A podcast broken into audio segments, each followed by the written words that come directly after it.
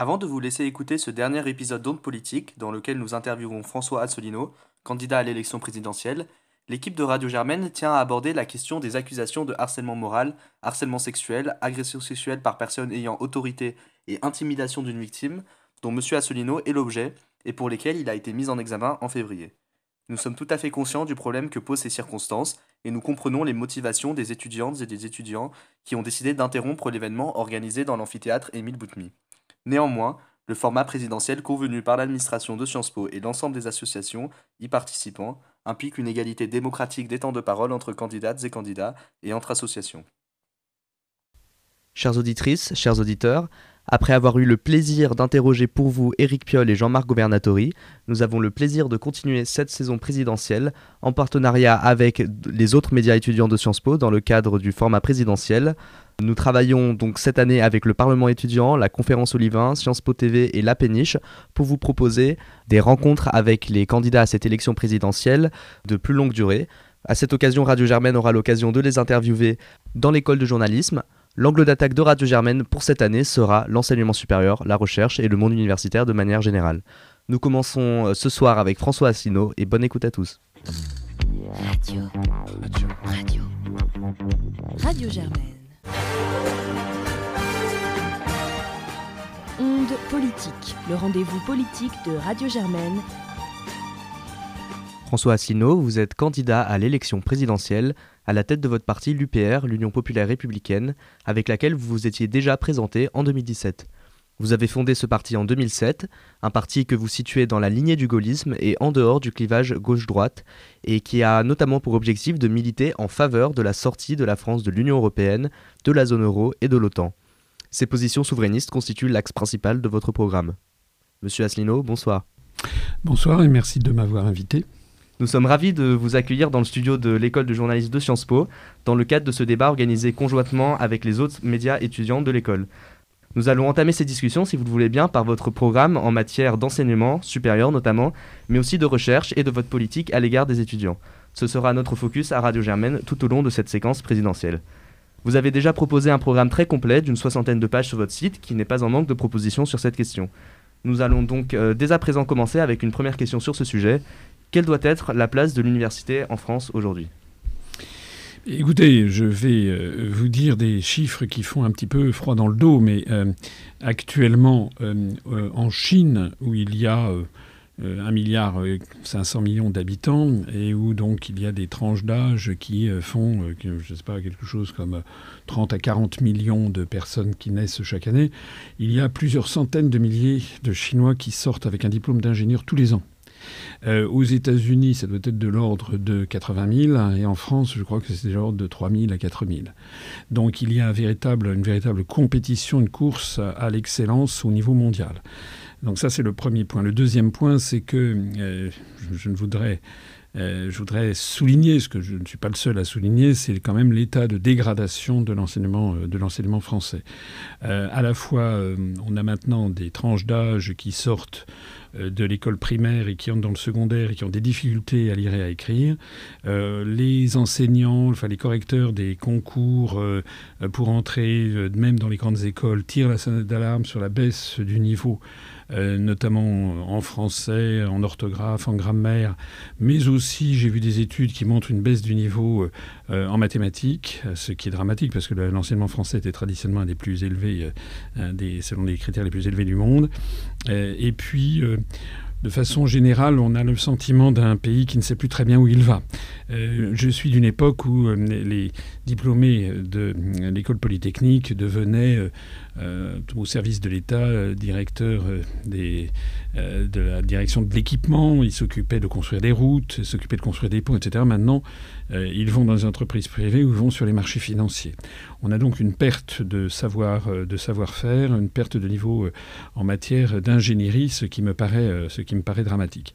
Donc le premier, la première, il y a aussi un autre, autre chose qui est important dans toute cette affaire, c'est que j'englobe à la fois le système éducatif et puis euh, l'enseignement supérieur. Euh, ce qui est dramatique aussi, c'est que on a le sentiment d'une société de plus en plus bloquée, où euh, l'ascenseur euh, républicain euh, tel qu'il avait été conçu à la fin du XIXe siècle, avec les hussards noirs de la République, ne fonctionne plus ou fonctionne beaucoup plus mal que, jadis. Je rappelle l'exemple de Georges Pompidou, qui est célèbre. Son, grand-père était un pauvre paysan, son père était instituteur et lui est devenu président de la République. J'ai un parcours personnel qui n'est pas tout à fait sans, rappeler ce, ce schéma. Mon arrière-grand-père était un pauvre paysan sans terre. Mon grand-père était monté à Paris euh, parce qu'il n'y avait pas plus de travail dans les provinces et donc il était devenu employé. Mon père a été le premier de la famille à avoir son bac, puis à passer les concours des grandes écoles parce qu'il avait été poussé par des instituteurs. Il avait été euh, admis à l'école centrale de Paris. Euh, et, moi, donc, j'ai fait, des, fait HEC, j'ai fait l'ENA et, et là, je me présente à l'élection présidentielle. C'est ce schéma-là qui était celui de la République qui a été cassé ou qui fonctionne beaucoup plus mal, avec comme conséquence un blocage sociétal, euh, puisque l'enseignement fonctionne plus mal qu'avant. Euh, les enfants qui sont nés dans des classes, de catégories sociales défavorisées, que ce soit des, enfants d'immigrés ou des enfants non immigrés, mais de catégories euh, modestes, ont plus de mal qu'avant, peut-être, à, monter. Ça se voit, par exemple, dans les statistiques à Polytechnique, le nombre d'enfants d'ouvriers à Polytechnique est, dramatiquement bas. D'où d'ailleurs des nécessités qui sont apparues ici ou là, que je ne trouve personnellement pas très satisfaisantes dans l'esprit qui fait, consiste à faire de la discrimination positive, comme il y a d'ailleurs eu à, à, Sciences Po, pour essayer d'avoir des enfants des quartiers. J'en comprends la finalité, mais il y a quelque chose qui n'est pas parfaitement satisfaisant pour l'esprit. Donc ce que nous, nous souhaitons, c'est rétablir euh, une, euh, une, école qui, qui, qui favorise l'épanouissement des enfants, mais qui incite aussi à ce qu'il y ait des éléments euh, importants pour assurer la réussite. C'est l'effort, c'est le travail, c'est le retour sur les enseignements de base qu'il faut bien maîtriser, plutôt que d'avoir un peu la course à, à la mode qui s'empare de l'éducation primaire. Maintenant, s'agissant du, supérieur, euh, bon, euh, je crois que les, passages à la sortie du bac euh, avec les, pour entrer dans les écoles ont fait beaucoup, les beaucoup d'encre. Je vois que Madame Hidalgo veut remettre ce système en cause. Elle n'a pas tort. Je, crois aussi que le, les fonds qui sont versés à la recherche française sont très insuffisants, peut-être pas assez exigeants, sans doute pas assez tournés aussi vers la recherche, la recherche appliquée, euh, il y a quand même donc énormément de choses à faire dans tous ces, dans tous ces domaines. Et justement, on retrouve dans votre analyse euh, aussi des, des éléments qu'on retrouve parmi d'autres personnes. Je pense notamment par exemple à Emmanuel Todd qui a expliqué ça dans, dans son, dans son dernier livre La lutte au XXIe siècle ou également la, spirale du déclassement. Euh, mais elle profite à qui? Parce qu'on entend souvent ce discours, elle profite à qui euh, cette dégradation du système euh, et euh, à quoi elle est due? Alors elle profite à qui? Ben, Malheureusement, si vous voulez, regarder autour de vous, faites une petite étude sociologique et vous verrez que les enfants d'archevêques, comme on disait jadis, c'est-à-dire les, enfants qui sont nés dans des catégories sociales très favorisées, sont surreprésentés dans l'enseignement supérieur, et notamment dans l'enseignement supérieur le plus prestigieux. Si vous allez euh, à HEC, si vous allez à ESSEC, si vous allez à euh, Polytechnique, à Centrale, si vous allez à Sciences Po Paris, vous avez de plus en plus le pourcentage des enfants de catégorie sociale très aisée est, de plus en plus important. Je disais tout à l'heure, je crois qu'à Polytechnique, il me semble que dans les années d'après-guerre, il y avait jusqu'à 30% de, fils d'ouvriers à Polytechnique. Je crois que c'est tombé à 2%. Enfin, c'est quelque chose de dramatique. Euh, c'est euh, peu ou prou la même chose qui se passe à, l'ENA. Donc, finalement, ça profite à qui? Ben, Ça profite aux enfants qui bénéficient de ce que Pierre Bourdieu appelait le, le, capital social, euh, c'est-à-dire, ou le capital culturel, c'est-à-dire des enfants il y a énormément d'enfants de cadres supérieurs, de cadres dirigeants, de professeurs d'université ou d'enseignants. C'est à eux que ça profite. Alors c'est tant mieux. Mais ce que je trouve injuste, c'est que parfois il y a des personnes vous savez, l'intelligence, la capacité de travail, la, capacité d'effort, de la compréhension des choses, ça, n'est, pas, ça ne dépend pas des catégories sociales. Hein. Vous avez des, enfants de catégories tout à fait modestes qui peuvent être des génies. Et, ça, c'est, un vrai raté de, l'école républicaine de ne, pas les promouvoir. Voilà ce que je, je dis. Alors maintenant, de, c'est dû à quoi? Moi, je pense qu'il y a eu, euh, forcé de constater que... Je vais vous raconter une petite anecdote qui m'est personnelle. Elle vaut, ce qu'elle vaut, mais elle, va bien illustrer peut-être un point qui, qui, marquera peut-être les, esprits des gens qui m'écoutent. Moi, je, suis né en 1957 et jusqu'en 1968, il y avait la remise des prix. La remise des prix, c'était euh, lorsque vous aviez bien travaillé, ben vous, aviez, vous aviez un prix. Vous aviez le prix d'honneur, enfin le prix d'excellence d'abord, le prix d'honneur ensuite, le, ensuite le, premier prix, je sais pas quoi, et puis vous aviez des prix dans différentes matières. Et euh, moi, j'ai des, des, photos de moi où j'ai 7 ans, je suis à l'école, euh, communale. il se trouve que j'étais très bon élève et je suis là fier comme, comme Artaban. Je viens, je viens prendre mon. On m'appelle, je suis le premier, on va me donner le prix d'excellence entouré d'un petit, un petit ruban tricolore bleu, blanc, rouge, et puis je suis suivi du prix d'honneur, et, puis euh, du, voilà. J'étais très fier. Ma famille était extrêmement fière. J'y trouvais, j'y puisais la nécessité de travailler. Et ça motivait quand même beaucoup parce que ça, c'était quand j'étais dans les petites classes, mais au lycée, par exemple, ce qu'on appelait le lycée, qui est devenu le collège, c'est-à-dire en sixième, il y avait encore, il y avait encore eu des prix quand j'étais en sixième. Il y avait des prix d'anglais, prix de géographie, prix d'histoire. Donc, euh, c'est évidemment un très bon élève cumulé un certain nombre de prix, mais il y avait aussi, il y en avait aussi pour, pour d'autres élèves. Et puis est arrivé mai 68. Et à partir de 1969, les prix ont été supprimés. Et je me rappelle à l'école, enfin où j'étais au collège, donc j'avais ces souvenirs, j'avais 11 ans en cinquième, et je me rappelle euh, de, camarades qui se moquaient de moi en disant, tu vois, c'est plus la peine de travailler, maintenant il n'y a plus de prix. Et ça, intérieurement, j'y puisais une injustice. Alors ça fait des souvenirs qui sont très anciens, bien sûr. Mais néanmoins, je trouve que c'est quand même... que ça veut bien dire ce que ça veut dire. Si vous voulez, il ne me paraît pas normal qu'un euh, ado euh, il va sur, euh, je sais pas, euh, il va sur Skyrock, il va sur Fun Radio. Il a, il a une question en ligne, on lui demande quel est, je sais pas, quel est l'acteur américain qui a joué dans telle série. Ça y est, s'il a le truc bon, on lui donne, je sais pas, on lui donne soit de l'argent, soit un prix, etc. On trouve ça normal. Mais que des étudiants se, se, décarcassent pour savoir qui va travailler, et s'il est récompensé, on trouve ça anormal. Je, je pense que ça n'est pas bien. Je pense que ça n'est pas bien, surtout dans une société qui, après, plonge les enfants, devenus des élèves, devenus des étudiants, puis devenus des adultes, dans une société où c'est struggle for life, hein, où tout le monde, on préconise la concurrence, la performance, etc. Donc il y a un gouffre entre cette image désincarnée qui est celle euh, que l'on veut donner euh, aux, écoliers, et puis euh, celle qui, qui va être ensuite celle de leur vie. Donc je pense que ça s'est accompagné par ailleurs l'expérimentation euh, éducative euh, très, très contestée, le pédagogisme, euh, etc., qui ont un petit peu ruiné l'esprit d'effort, de, de, compétition. Un exemple parmi d'autres. je disais tout à l'heure qu'il y a quand même un certain nombre de jeunes Français qui ont des difficultés de lecture en sortant de, l'école primaire, de l'école enfin ce qu'on appelait l'école communale, l'école primaire, pour entrer au collège. C'est tout à fait significatif, qui ont du mal à lire et à écrire. Par ailleurs, l'orthographe, euh, l'orthographe des, moins de, de, 25 ans est souvent problématique. Même des, même des étudiants qui, ont, qui font des, bonnes études ont parfois une orthographe des plus hasardeuses et la grammaire. Euh, mais l'écriture, par exemple, la lecture, pour lire euh, le, texte français, il faut connaître, il y a 26 lettres dans l'alphabet. 26 lettres dans l'alphabet, quand vous écrivez une lettre, vous l'écrivez avec deux ou trois euh, traits. Il faut apprendre, quand vous apprenez à écrire, vous apprenez dans quel sens vous faites les traits. Vous ne faites pas un A en commençant par, euh, par la, barre, la, barre, verticale, vous commencez par le début, vous voyez ce que je veux dire. Donc ça fait à peu près trois tracés séquentiels, par exemple, pour faire un A, 1, 2 et 3. Voilà. Pour le B, c'est à peu près pareil, euh, il y a trois tracés séquentiels.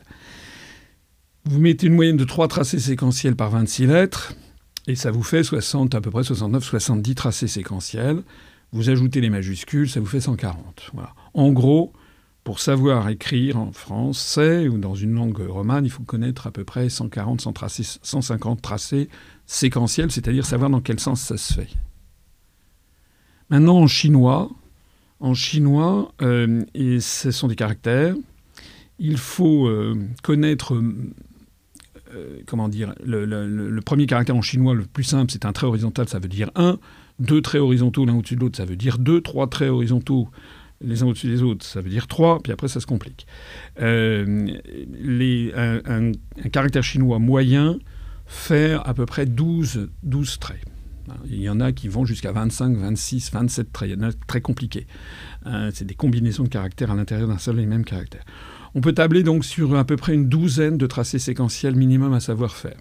Et il est très très important. Moi, j'ai vécu au Japon, j'ai appris à, écrire euh, un certain nombre de caractères chinois qui sont utilisés dans l'écriture japonaise. Euh, permettez-moi de vous dire, c'est quand même extrêmement long parce qu'il faut, il faut euh, un caractère chinois, vous devez l'écrire, je sais pas, peut-être 400, 500 fois pour que ça rentre dans la tête. Ça dépend de la, difficulté. Il y en a qui sont faciles, mais il y en a qui sont très difficiles voilà, peut-être 400, 500 fois, 800 fois pour que ça rentre dans la tête. Bien. Maintenant, je reprends mon calcul. 12 tracés séquentiels. Il faut, pour savoir lire et écrire en, chinois ou en japonais, à peu près 1800, connaître 1850 caractères. Si vous multipliez 1850 euh, par 12, vous arrivez à quelque chose qui, qui est de l'ordre de 20 000 tracés séquentiels. C'est-à-dire que pour savoir lire et écrire en, chinois ou en japonais, il faut connaître au moins 20 000, 22 000 tracés séquentiels. En français, je le disais tout à l'heure, 150. Euh, voilà.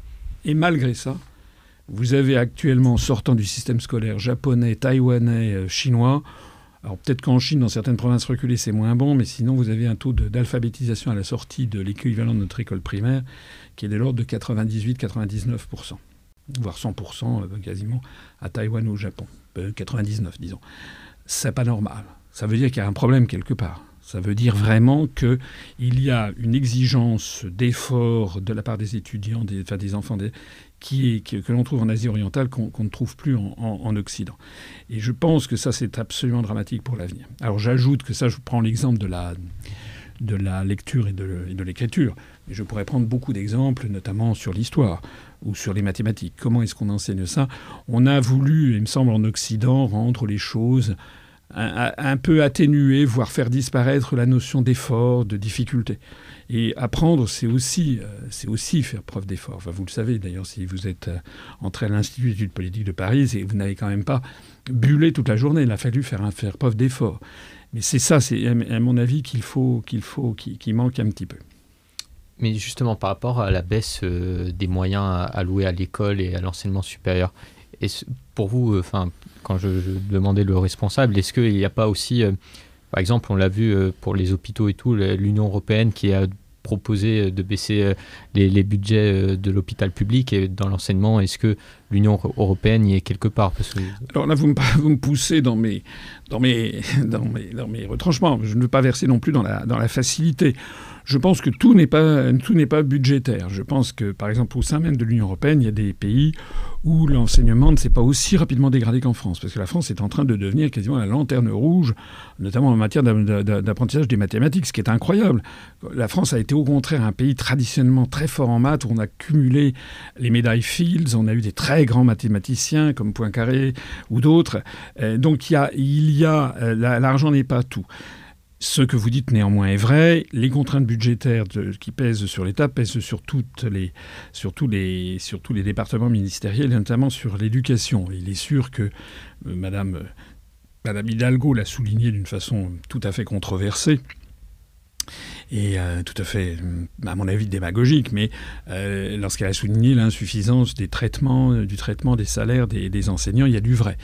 ce qui me gêne un petit peu dans cette polémique, c'est qu'on a l'impression que si on payait les enseignants davantage, ils travailleraient, ils feraient mieux leur travail. Je pense que beaucoup d'enseignants essayent de faire au mieux, mais ils font aussi avec les classes d'âge qu'ils ont. Et nous avons, et c'est là aussi un autre problème, nous avons quand même une société de façon générale qui pousse et je pense que c'est particulièrement vrai en France, qui pousse à une certaine dérision générale de tout. Euh, de voilà l'effort, l'idée le, le, de travailler, l'idée de, de, de, de, se, de se ça n'est ça n'est pas ce que c'était auparavant. Voilà, c'est devenu désormais.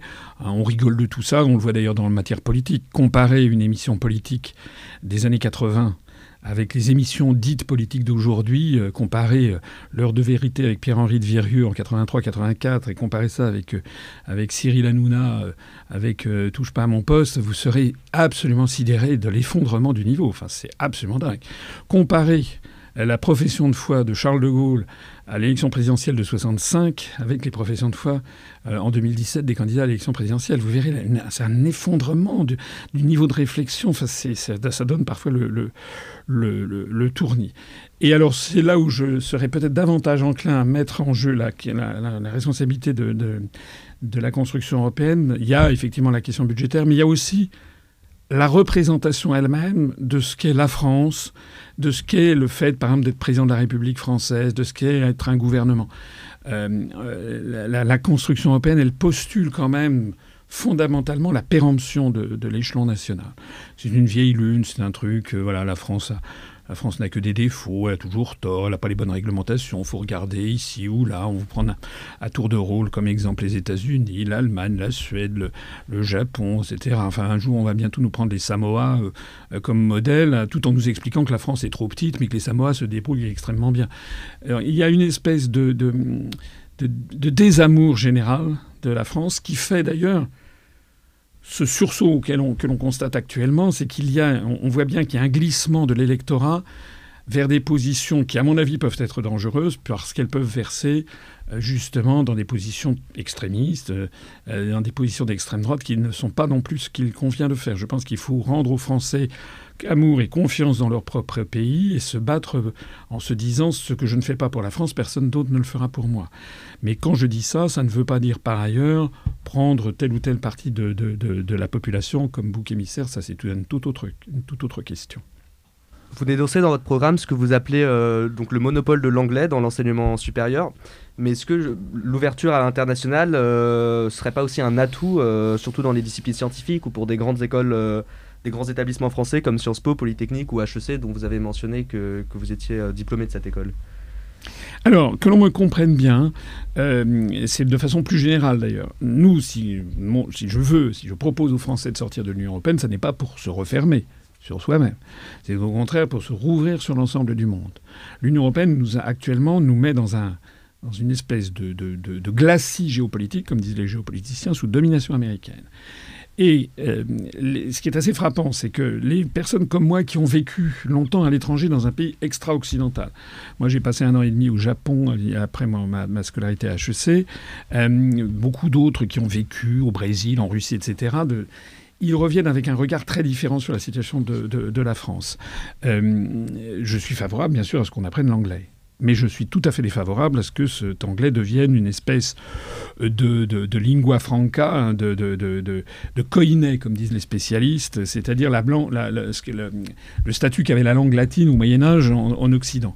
Euh, je pense qu'il faudrait développer l'enseignement des langues, mais par exemple développer l'enseignement du chinois qui est quand même la première puissance mondiale qui va l'être de plus en plus. C'est quand même ahurissant. Vous savez qu'en France, actuellement, il y a moins de jeunes Français qui apprennent le chinois que de jeunes Français qui apprennent le, breton. je n'ai rien contre la langue bretonne, mais enfin, c'est une langue de composition qui a été stabilisée en 1920 et dont le, rayonnement international n'est pas extraordinaire, c'est le moins que l'on puisse dire. Et en revanche, que des Français, qui, on devrait avoir des, des milliers et des milliers de Français qui apprennent le chinois, le japonais, l'hindi, euh, le russe, enfin les, grandes langues de, demain, le portugais avec le Brésil.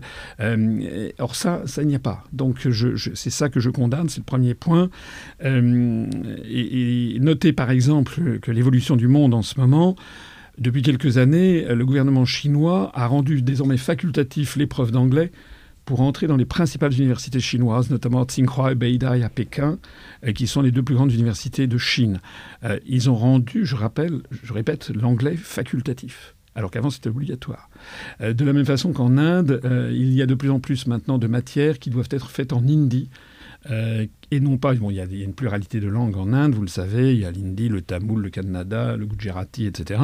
Mais vous avez la langue anglaise qui était laissée par le colonisateur et qui est en, qui est en déclin. Donc ce que je dis, c'est qu'il faut ouvrir la possibilité d'avoir beaucoup plus de langues. D'ailleurs, moi, quand j'étais à, l'ENA, j'ai, présenté l'anglais en première langue, en deuxième langue, j'ai présenté le, japonais. Euh, je pense par ailleurs que... Euh, c'est une erreur de raisonnement absolument démente que de forcer à avoir un enseignement supérieur en anglais en France. Les, les, étudiants à travers le monde, quand ils viennent en France, c'est pas pour apprendre l'anglais. Sinon, ils vont en Angleterre, ou ils vont aux États-Unis, ou au Canada, ou en Australie, ou en Nouvelle-Zélande. Les meilleurs. Donc en général, on n'a pas les meilleurs éléments qui vont venir en France si c'est pour suivre des cours d'anglais. D'ailleurs, ça met tout le monde mal à l'aise, parce que les profs c'est pas parce que vous êtes un, prof brillant d'université que vous êtes un expert en, anglais. Euh, donc euh, il y a quelque chose euh, qui ne va pas. En revanche, l'idée de développer des élites francophones à travers le monde, c'est une idée avec laquelle il faut, arrêter de dire que ce n'est pas possible. C'est une, espèce d'esprit de, d'abandon qui frappe les élites françaises, mais que vous ne trouverez pas euh, au Canada et vous ne trouverez pas dans beaucoup de, pays d'Afrique francophone. Vous savez d'ailleurs que les francophones, le nombre de francophones ne cesse de se développer dans le monde. Et c'est une langue qui, d'ici 20 ou 30 ans, sera une langue à 80 ou 90%, une langue africaine d'ailleurs. Et donc nous devrions, or au même moment, d'ailleurs, l'Afrique francophone, l'Afrique de l'Ouest se développe euh, rapidement. Donc il faut vraiment revoir nos, nos, schémas de pensée.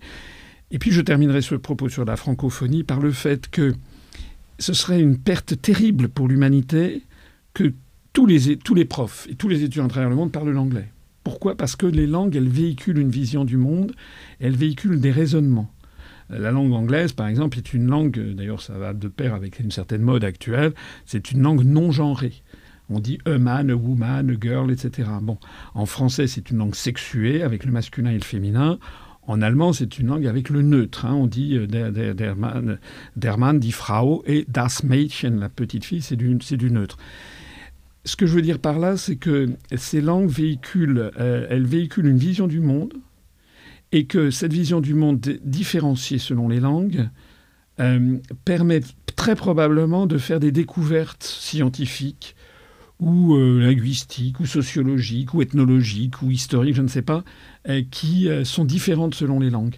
Hein. vous avez une langue comme la langue japonaise qui résonne dans le sens exactement inverse des langues indo-européennes.